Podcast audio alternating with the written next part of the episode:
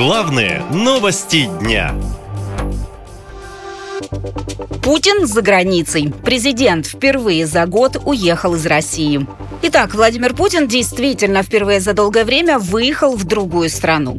Он посетил Кыргызстан. И это его первый визит за границу после того, как Международный суд выдал ордер на его арест.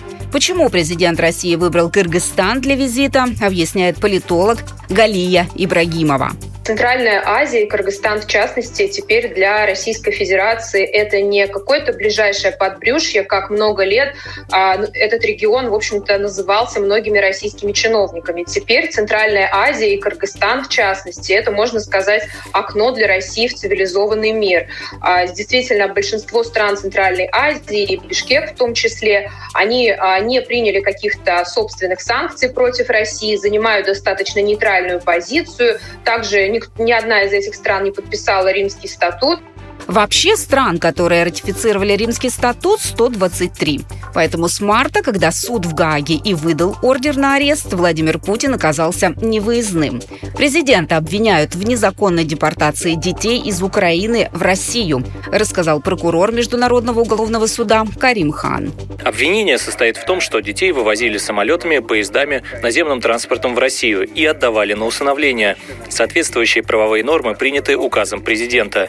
Их учили не на украинском, а на русском языке, и они были предположительно приняты в российское гражданство. Это представляется явным нарушением 4 Женевской конвенции. В Кыргызстане Владимир Путин встретился со своим коллегой Жапаровым. А еще там проходит саммит СНГ.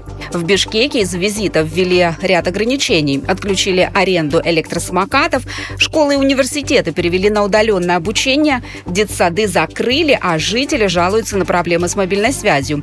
Визит в Кыргызстан может говорить и о том, что России что-то нужно от этой страны, считает политолог Илия Ибрагимова. Если говорить о Кыргызстане, то это, в общем-то, одна из самых бедных стран Центральной Азии. Если, например, сравнить с Казахстаном и Узбекистаном, говорить о том, что Кыргызстан откроет какие-то уникальные возможности, а, наверное, не приходится. Но, тем не менее, у России есть в Кыргызстане какие-то собственные интересы. Мы знаем, что сотрудничество развивается в рамках ОДКБ, в рамках Евразийского экономического союза. Вот, например, сейчас Путин едет в Кыргызстан также, чтобы посетить э, военную базу э, Кант, которая в этом году отмечает 20-летие.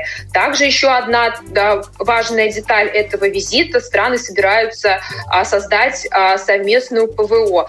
Военное сотрудничество одним ПВО может и не ограничиться, уверены военные эксперты. Кроме оружия, России еще нужны и люди на фронте. Спецоперация, как говорят чиновники, будет длиться еще не один год. И России, которая почти два года в мировой изоляции, нужно заручиться хоть чьей-то поддержкой и помощью, отмечают аналитики. Наша лента. Веселим, сообщаем, удивляем.